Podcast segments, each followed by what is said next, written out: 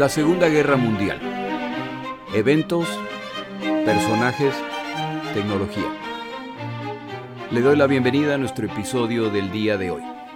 Episodio 91. El submarino.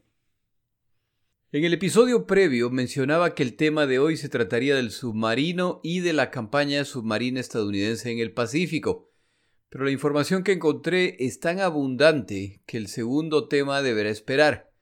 Espero la encuentren interesante. La historia del submarino empieza mucho antes de la existencia de esta embarcación.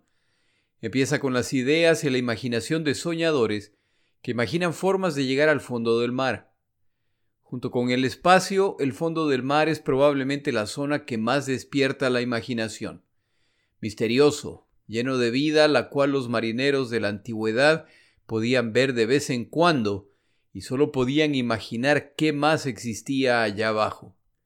Trato de imaginar lo que se sentiría estar en una pequeña embarcación y de repente ver la silueta de algo muy grande que se mueve bajo el agua cerca de la superficie.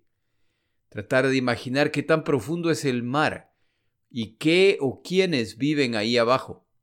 No en vano, el mar es una de las grandes fuentes de leyendas de las civilizaciones en contacto con este gran misterio. Y para colmo, los seres humanos somos incapaces de sobrevivir más de unos pocos minutos sumergidos en el agua. Uno de los personajes que sentía curiosidad respecto al fondo del mar era Leonardo da Vinci, quien realizó diseños para una máquina que permitía moverse bajo el agua mientras se respiraba aire.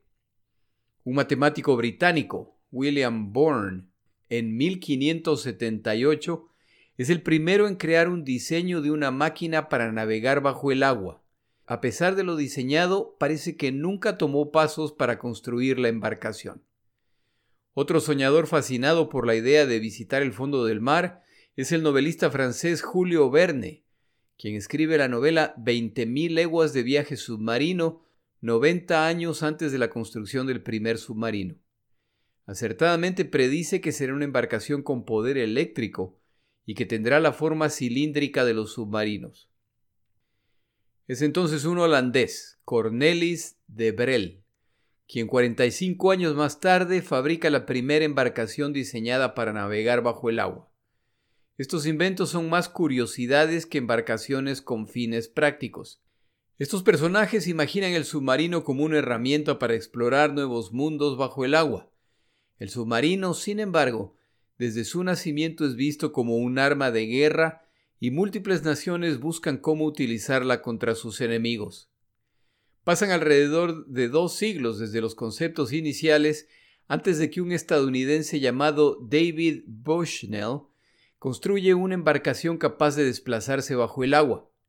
Esta embarcación es capaz de navegar, sumergirse a voluntad, navegar bajo el agua y emerger a voluntad.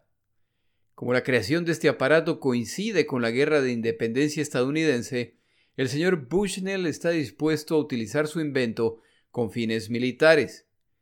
A su embarcación la llaman la Tortuga, por su peculiar diseño, el cual se ha descrito como dos bañeras unidas entre sí. Esta embarcación de menos de dos metros es movida por la fuerza del operario quien pedalea para mover la propela. La tarea asignada a la tortuga es acercarse al navío británico Eagle y atornillar una carga explosiva de 150 libras de pólvora y activar el mecanismo de destrucción para que explote una vez que el sumergible se ha alejado. El señor Bushnell no es lo suficientemente fuerte para realizar esta tarea, por lo que se entrena a un soldado para realizarla. Pero la misión falla el autor que habla de este evento aclara que la historia podría ser nada más que una leyenda de submarinistas, ya que si piensa en la misión, ésta es digna de un pulpo. El piloto de la tortuga debe navegar solo y sumergirse hasta llegar al navío Eagle. La fuerza para la propulsión de la embarcación está a cargo del piloto que debe dirigir la embarcación mientras produce la fuerza necesaria. Al llegar al lado del navío británico, después de haber respirado la mezcla enrarecida dentro de esta rústica embarcación, debe estabilizar el sumergible y mantenerlo junto al casco del navío. Luego tiene que levantar la carga altamente explosiva de 150 libras y ponerla contra el casco de esta embarcación mientras perfora un agujero para asegurarla contra el casco. Entonces debe activar el sistema de detonación y alejarse antes de que explote. ¿Qué podría salir mal? Al final, la misión se despachó, pero no es sorpresa que falla, y no quedan claros los detalles cuando el navegante simplemente regresa e informa que no le fue posible completar la misión. Otro estadounidense, Robert Fulton, inventor que termina viajando por el mundo, se encuentra en Francia en la época en que Napoleón Bonaparte se encuentra en sus andanzas y propone a los franceses la fabricación de esta embarcación que puede atacar a la flota británica. El 13 de junio de 1800 hace una demostración frente a representantes del gobierno francés, quienes quedan impresionados por lo que esta embarcación puede hacer. Pero al margen de lo que puede hacer en términos de navegación, la pregunta en realidad es ¿cómo puede esta embarcación amenazar a navíos de superficie? ¿Cómo los atacará? A mediados del siglo XIX, Alemania y Dinamarca pelean una guerra y los alemanes deben combatir a los navíos daneses que bloquean sus accesos al mar. Un soldado alemán llamado Wilhelm Bauer se le ocurre una idea para una embarcación que puede atacar a estos navíos. Durante la demostración de su versión del submarino, su invento no logra su objetivo y las autoridades pierden interés. El señor Bauer llevará sus ideas a Gran Bretaña y Rusia, donde encuentra oídos más atentos. España también toma parte en el desarrollo de los submarinos. Narciso Monturiol, nacido en Girona, Cataluña, busca solucionar problemas para pescadores que subsisten de los arrecifes de coral y crea una embarcación para facilitar el trabajo de los pescadores. Esta embarcación que les permite respirar bajo el agua a la larga evoluciona y se convierte en un vehículo de ataque. La embarcación es propulsada por un motor a vapor con las complicaciones que esto trae al navegar sumergidos. De acuerdo a Wikipedia, hoy es posible ver una réplica de esta embarcación en el Museo Marino de Barcelona. Un segundo español, Isaac Peral, teniente de la Marina nacido en Cartagena, diseña una embarcación que se moviliza con el poder eléctrico generado por baterías lo que es un gran avance comparado con las opciones anteriores que resultan en que el interior del submarino se contamine con vapor o humo, para no mencionar la temperatura interna. La otra contribución de Peral es que planea utilizar como armamento para esta embarcación la idea de un austríaco que es perfeccionada por un británico. Es un tubo que contiene un novedoso explosivo de alto poder al que han llamado TNT, y que ha sido inventado por un químico sueco llamado Alfred Nobel, del cual se toma el nombre de los premios a la innovación que usted y yo conocemos. Este objeto es propulsado por un contenedor de aire comprimido que hace girar una propela que impulsa al tubo hasta impactar el objetivo. El señor Peral hace una demostración ante la reina de España y su submarino alcanza tres impactos.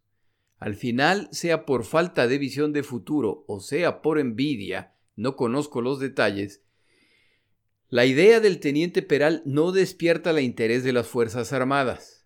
De acuerdo al Internet, por lo que debe ser cierto, el submarino construido por el señor Peral puede ser visto en el Museo Naval de Cartagena, en la sección dedicada al submarino. Solía estar a las afueras del museo a la intemperie, pero se estaba deteriorando aceleradamente. Como puede ver, el submarino es uno de esos inventos de múltiples padres en distintos países y momentos de la historia. Hay múltiples problemas relacionados con el submarino. Las fuentes de producción de energía generan algún tipo de emisión, vapor o humo. Este no es un problema en un vehículo que navegue en la superficie, pero bajo el agua puede ser mortal o simplemente delata la presencia del submarino. La energía generada por una batería soluciona parcialmente el problema de las emisiones al estar sumergidos. Digo parcialmente, ya que en caso de fisuras, Una batería contaminada con agua salada emite gases tóxicos que fácilmente pueden matar a la tripulación. Otro problema es cómo se recarga una batería en medio del mar. Un inventor de origen irlandés llamado John Holland se muda a los Estados Unidos de América donde se dedica a experimentar con esta embarcación que él ve como ideal para derrotar a la odiada Marina inglesa. Este inventor soluciona muchos de los problemas en 1900 luego de recibir un contrato del gobierno estadounidense que le permite construir sus submarinos e ir mejorándolos. El rango de su submarino es muy superior y el motor que mueve a las embarcaciones en la superficie puede cargar las baterías que se utilizan bajo el agua. Incluye además tubos para torpedos. El USS Holland se vuelve el primer submarino de la Marina estadounidense, pero otras naciones trabajan también en sus versiones de esta arma. Como mencioné antes, en el siglo XIX se consideran distintos tipos de armamento para el submarino aparatos explosivos que requieren acercarse a una embarcación para atornillar este aparato al casco de la embarcación. Se sugiere además arrastrar una bomba con una cuerda, por ejemplo, la cual se buscará estrellar contra un navío a través de hacer un giro violento con el submarino, lo que lanzará disparada esta carga contra el submarino. Se llega incluso a considerar largas astas con un explosivo al final para embestir la embarcación al estilo de los lanceros. No se necesita ser un genio para determinar que estas tácticas son probablemente mortíferas, sobre todo para los submarinistas. Se debe por lo tanto buscar otras opciones. El armamento más conocido del submarino sin duda es el torpedo. Este artefacto, en la versión que se considera el primer torpedo viable, es creado por Robert Whitehead, ingeniero británico por encargo de la Armada austrohúngara en 1864. A este torpedo se le da el nombre de torpedo Whitehead en homenaje a su inventor. Alemanes y franceses también trabajan en su versión de esta arma. La definición de lo creado es, el torpedo es un proyectil autopropulsado con una carga explosiva que viaja sobre o bajo el agua. El nombre torpedo ya se utilizaba para otros armamentos. Antes de la creación de esta arma, se llamaba torpedo a lo que hoy conocemos como minas, a menos que sea argentino y entonces el significado es distinto. Yo pensaba que el torpedo era un instrumento relativamente rústico, una cubierta, un motor, una hélice y explosivo. Pero la realidad es que este es un instrumento bastante complejo para que mantenga la dirección al margen del oleaje, para que solo se arme luego de ser disparado y para poder mantener la profundidad deseada, ya que lo ideal es que el torpedo impacte a la embarcación bajo su línea de flotación para causar el máximo daño. Mientras más grande y por lo tanto más pesada la embarcación, mayor la profundidad a la que debe impactar el torpedo. Es por esto que el torpedo debe tener un sistema de graduación para determinar la profundidad. El diseño del señor Whitehead, por supuesto, todavía requiere muchas mejoras. Entre la Primera y la Segunda Guerra Mundial, la mayor parte de las naciones buscan o no incrementar los niveles de armamento o se desarman. Japoneses y británicos son las únicas naciones que desarrollan y prueban abiertamente sus torpedos. Los alemanes también están muy avanzados en esta categoría, pero eso es secreto, ya que ni siquiera están autorizados a tener submarinos. Los estadounidenses también han producido torpedos, pero en busca de ahorros no hacen suficientes pruebas de los nuevos modelos y arrancan la guerra con un torpedo con serias deficiencias que se descubren poco a poco. Pero ese es un tema para otro día. Los japoneses arrancan la Segunda Guerra Mundial con el mejor torpedo del mundo y cuentan también con excelentes torpedos lanzados desde aviones. A medida que el blindaje de las embarcaciones se incrementa, se cuestiona la efectividad de los torpedos.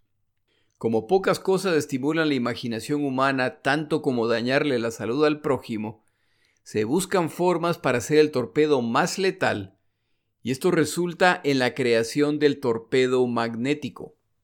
Como el calibre de los obuses y la potencia de los explosivos utilizados en el combate naval sigue incrementándose, los costados de los navíos de combate son reforzados por gruesas planchas de blindaje capaces de detener la detonación de un torpedo o bolsas metálicas pegadas al casco que absorben el poder de la explosión del torpedo, minimizando el daño al casco.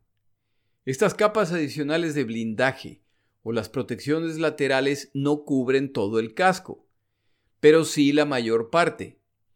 El torpedo magnético está diseñado para viajar a una profundidad que le permite pasar justo por debajo de la embarcación enemiga en este punto en que el blindaje es más delgado.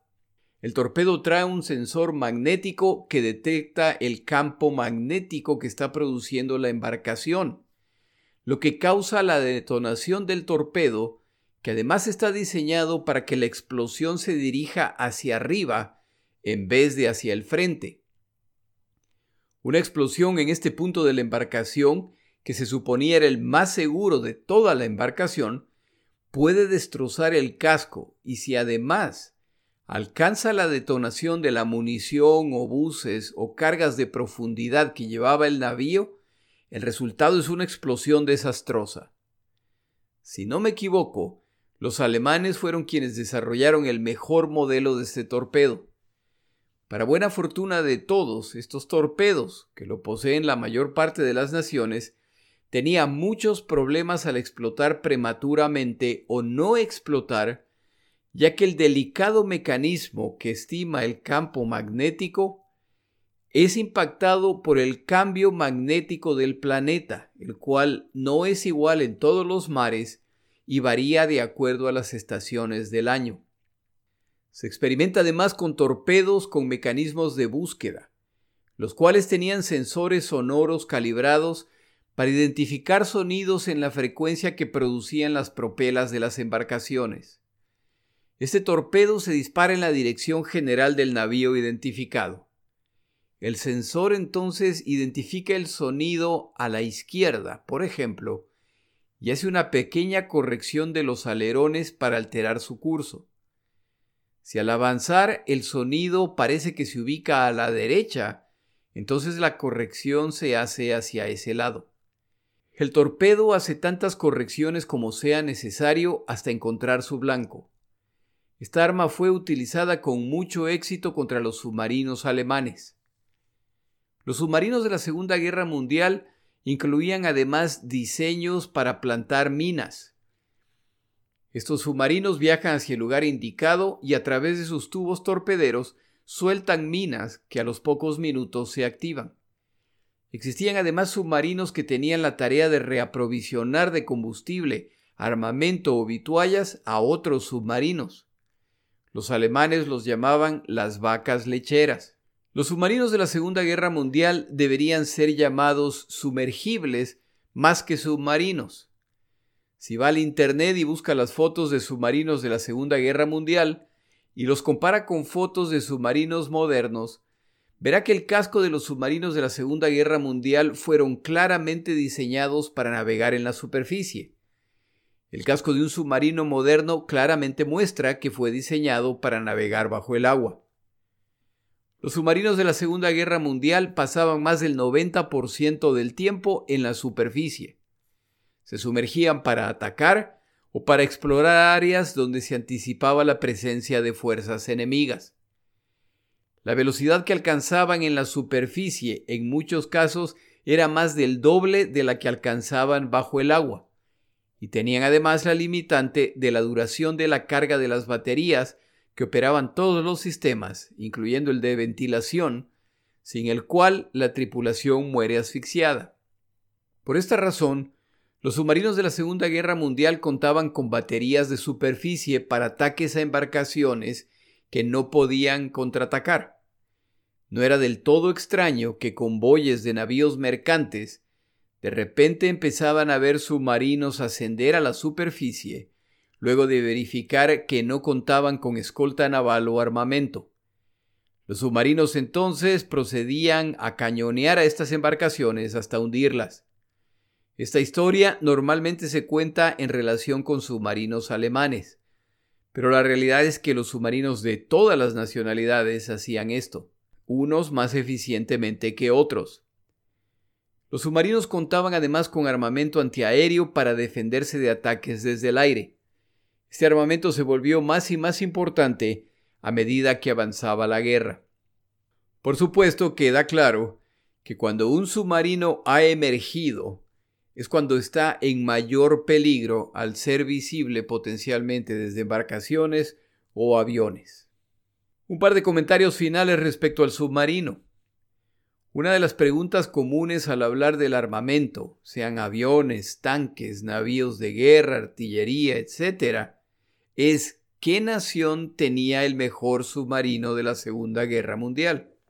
Esta pregunta es difícil, ya que los submarinos del inicio de esta guerra tienen poco que ver con los del final de esta guerra, y sin embargo podrían haber cumplido un papel más importante que sus sucesores.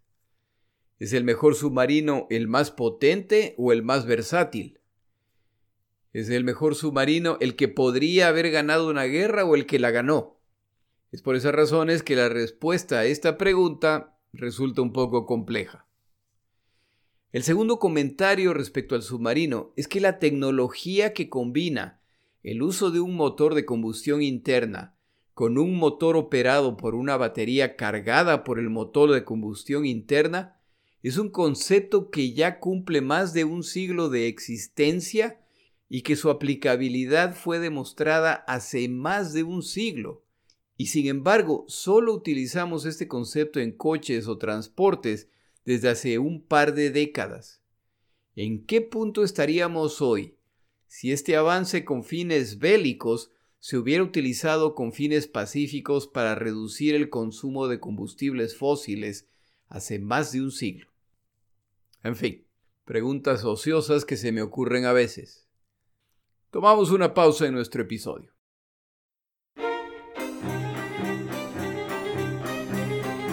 Palabras de Churchill. En la Primera y Segunda Guerra Mundiales, los países angloparlantes llamaban a los submarinos alemanes U-boats o jaurías de lobos, wolfpacks, debido al tipo de ataque que utilizaban. La guerra submarina le quitaba el sueño a Winston Churchill, que después de la guerra admitía que esta campaña era la única que lo mantenía despierto en las noches. En cierto momento Churchill declaraba, los submarinos enemigos se llamarán U-boats. El término submarino debe reservarse para los buques submarinos aliados. Los U-boats son esos cobardes villanos que hunden nuestros barcos, mientras que los submarinos son esas gallardas y nobles naves que hunden los suyos. Escogí esta frase de Churchill ya que muestra al político y lo que tiene que decir. Pero Churchill era suficientemente inteligente para que no se le escape la hipocresía de lo dicho. Los navíos alemanes son cobardes villanos, ya que atacan despiadadamente embarcaciones mercantes desarmadas en las noches o a escondidas y las hunden sin miramientos. ¿Cuál es la diferencia entre esto y lo que hacen los capitanes de submarinos británicos y estadounidenses? Ninguna. Hacen exactamente lo mismo, pero están en guerra. Y estas frases, al margen de que tengan sentido o no, se necesitan.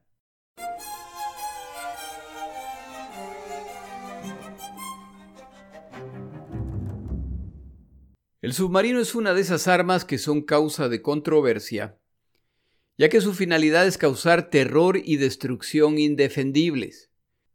Si usted lo piensa, un ataque de submarino bien ejecutado es aquel en que una embarcación repentinamente explota y el daño es de tal gravedad que se hunde inmediatamente, probablemente llevándose consigo a toda la tripulación.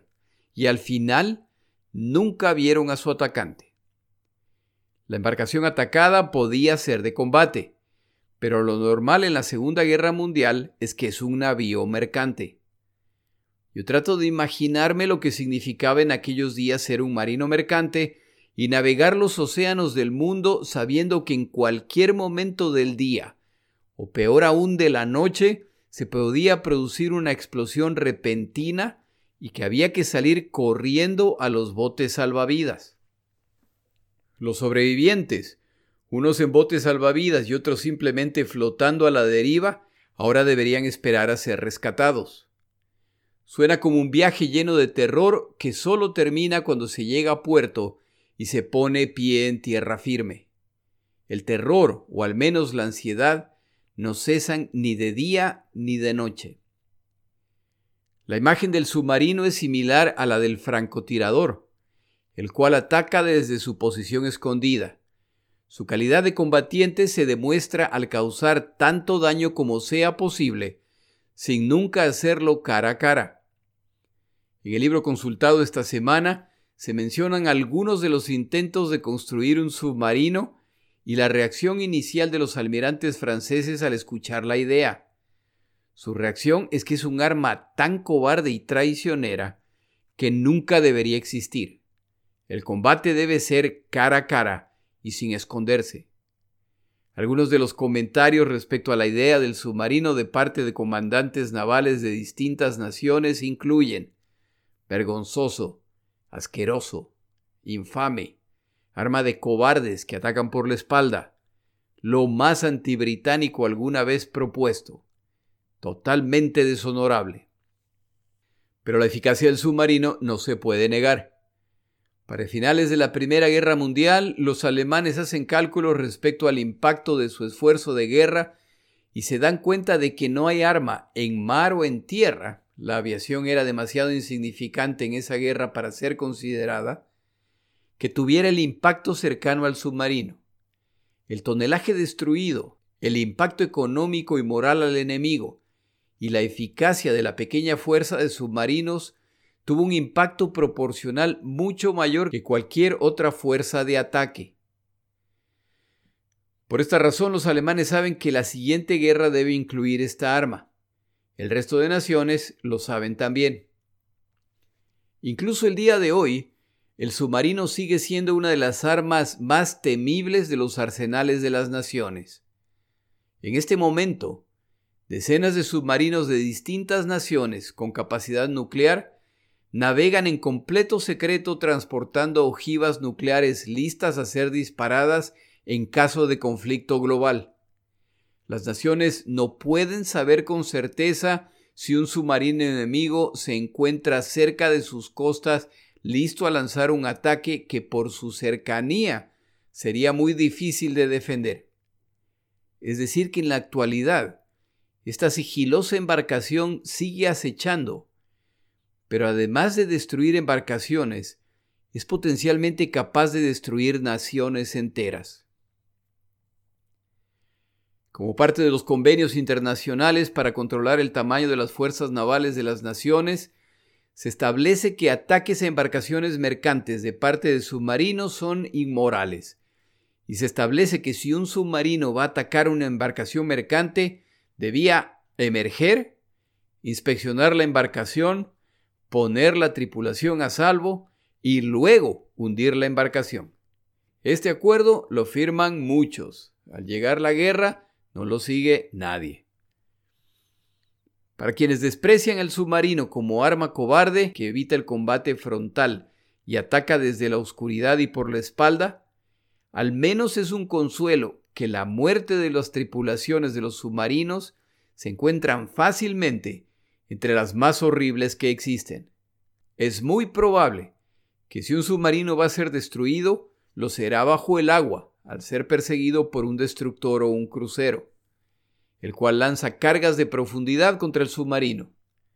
Estos son barriles metálicos llenos de explosivos de alto poder que han sido calibrados para explotar a una cierta profundidad. Cuando un submarino es descubierto, los navíos de superficie tienen la tarea de destruir al submarino utilizando su sonar para ubicarlo. La forma como opera el sonar es que emite una onda de sonido que viaja a través del agua y que al impactar un objeto rebota, entre comillas, y regresa al punto de origen, donde un receptor procesa la señal recibida. El tiempo entre la emisión del sonido y su retorno permite al navío de superficie calcular la distancia a la que se encuentra el objeto alcanzado. El emisor de sonar se encontraba dentro de una campana metálica llena de agua debajo del navío de superficie, la cual minimizaba los ruidos alrededor. Pero cuando el navío viaja a más de 18 nudos de velocidad, entonces el ruido del propio navío distorsiona la recepción. Por esta razón, al utilizar el sonar, se debía navegar a una velocidad relativamente lenta para destructores o cruceros que eran capaces de navegar a 30 nudos. El receptor de sonar podía buscar en un área de 45 grados. Si al emitir la señal no había contactos, entonces se giraba la antena unos pocos grados y se volvía a intentar. Si en cierto momento se encontraba algo, el sonar producía un beep que indicaba que había algo en esa zona. En ese momento el operador del sonar hacía pequeños cambios en la dirección del receptor para intentar determinar el tamaño del objeto, así como la dirección a la que se dirige. Dada la limitada precisión del aparato, el sonar producía bips al reflejarse en ballenas, escuelas de peces, animales grandes, y un operario sin experiencia fácilmente podía dar una farsa alarma. Entre las limitaciones adicionales del sonar es que cuando había tormentas, el ruido de las aguas agitadas era tal que inutilizaba el radar. La última limitación es que el sonar funciona bajo el agua. En noches oscuras, un grupo de embarcaciones que creen estar seguras con el monitoreo del sonar no saben que los submarinos enemigos los están esperando y han ascendido a la superficie, donde el sonar no los detecta. En todo caso, cuando el sonar detecta un submarino, el destructor aceleraba la velocidad máxima que permitía seguir operando el radar y el operario del sonar tenía la tarea de determinar la dirección, velocidad y profundidad del submarino. Con esta información el destructor calibraba las cargas de profundidad y las lanzaba delante de la ruta anticipada del submarino enemigo para que las cargas de profundidad alcancen la profundidad deseada y exploten cerca del submarino. Los buenos submarinistas desarrollaran tácticas para anticipar el ataque. En uno de los episodios de la batalla de Midway, hablábamos del submarino japonés I-168, comandado por Yaachi Tanabe, a quien se le asigna la tarea de finalmente hundir al portaaviones Yorktown el cual los japoneses han intentado hundir tres veces. El submarino japonés que navega a la mínima velocidad posible ha logrado infiltrarse dentro de la barrera de protección creada por los destructores estadounidenses y dispara cuatro torpedos al portaaviones Yorktown. Dos primeros al mismo tiempo y dos más tras una pausa para permitir que los dos primeros hagan todo el daño posible antes de la llegada de los dos segundos. Al escuchar las explosiones, Tanabe ordena que se sumerjan y salgan de ahí a toda velocidad. Los destructores estadounidenses que por alguna extraña razón habían apagado sus sonares entran entonces en acción en busca del submarino japonés.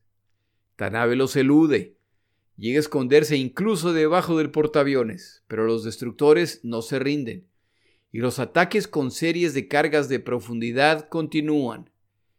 Los japoneses utilizan la táctica de dirigirse directamente contra los destructores que se acercan a atacar, lo que causa que las cargas de profundidad desciendan por detrás del submarino. Esta tripulación muestra mucha habilidad pero el impacto cercano de las cargas de profundidad empieza a averiar su embarcación. La persecución continúa por dos horas y Tanabe cuenta 60 cargas de profundidad, incluyendo alguna que impactó muy cerca. No solo se están produciendo filtraciones de agua más equipo que deja de funcionar, pero las baterías del submarino están casi agotadas por lo que si no ascienden a la superficie se asfixiarán. No hay opción, tienen que ascender. Al hacerlo descubren destructores estadounidenses aproximadamente 10 kilómetros de distancia. Confían en no ser vistos mientras cargan las baterías, lo que es poco probable ya que para esta tarea utilizan motores regulares a diésel, los cuales generan humo. Dos destructores descubren al submarino japonés y se ponen en camino. La velocidad de los destructores es el doble de la del submarino, por lo que el resultado final es solo cuestión de tiempo. Los destructores no necesitan alcanzar al submarino, solo deben alcanzar el rango de sus baterías y disparar lo que empiezan a hacer al acercarse a 6 kilómetros de distancia. La nave observa lo que ocurre desde la torre del submarino. El resto de la tripulación solo pueden escuchar los estallidos cada vez más cercanos. La nave finalmente recibe la confirmación de que pueden sumergirse y lo hacen con tal pericia que los destructores estadounidenses pasan sobre ellos e inician el ataque tan lejos que no les causan ningún daño. El submarino I-168 escapa de este ataque. Algo que yo no sabía era que las emisiones sonoras del sonar, al golpear el submarino, se oían dentro del submarino. Si usted va a YouTube encontrará múltiples videos filmados dentro de submarinos de la Segunda Guerra Mundial en la que se ve a uno o más individuos con cara de susto y como mirando al techo del submarino. Todos están callados en espera del impacto de la siguiente onda sonora. Submarinistas que han sido atacados antes ya saben que si el volumen del sonido del impacto de la onda sonora contra el casco del submarino va disminuyendo, el navío que los busca se está alejando. Por supuesto saben que si el caso es el opuesto, se están acercando. Y si para colmo se estabiliza el volumen del sonido, es muy probable que los han localizado y las explosiones de las cargas de profundidad empezarán enseguida. Cuando se producen los ataques, los cruceros o destructores lanzan un cierto número de cargas de profundidad y cuando explotan, entonces esperan. Yo trato de imaginar la angustia bajo el agua en espera del siguiente ataque. Si una carga de profundidad explota lo suficientemente cerca del submarino, entonces las alternativas son casi todas terribles. Si el submarino se encuentra a gran profundidad y la carga de profundidad los impacta, entonces el casco del submarino se parte y el agua a altísima presión ingresa y mata a todos casi inmediatamente al explotar sus órganos internos. Si el submarino se encuentra a poca profundidad y es impactado, entonces el agua ingresa a la embarcación y o ascienden o se hunden en espera de que se agote el aire dentro del submarino al no poder ascender. Si la carga de profundidad los impacta y se producen fisuras por las que entra agua, esto debe ser reparado inmediatamente, pero cada herramienta utilizada, cada intento de cerrar las filtraciones, cada golpe puede ser escuchado por el navío que los acecha. Los submarinistas saben que si van a morir en una misión, es probable que sea una muerte horrible y para colmo, como se mencionó debido a la naturaleza de su ataque, no era del todo extraño que submarinos que ascienden a la superficie para rendirse, igual son hundidos para que paguen sus culpas los sobrevivientes abandonados en alta mar para que experimenten lo que han experimentado sobrevivientes de sus ataques. En 1943 la guerra submarina toma un giro definitivo que es solo un síntoma más de que la balanza se sigue inclinando a favor de uno de los bandos y que el final se acerca. Pero ese es un tema para otro día. Mi nombre es Jorge Rodríguez Gracias por acompañarme. Para información adicional respecto a este episodio, las notas de este podcast, que incluyen la narración de este episodio, así como acceso a resúmenes, videos, documentales y materiales adicionales gratuitos disponibles en el Internet, por favor vaya a Amazon y busque el libro La Segunda Guerra Mundial, Eventos, Personajes, Tecnología Al comprar estas notas me ayuda y me apoya financieramente.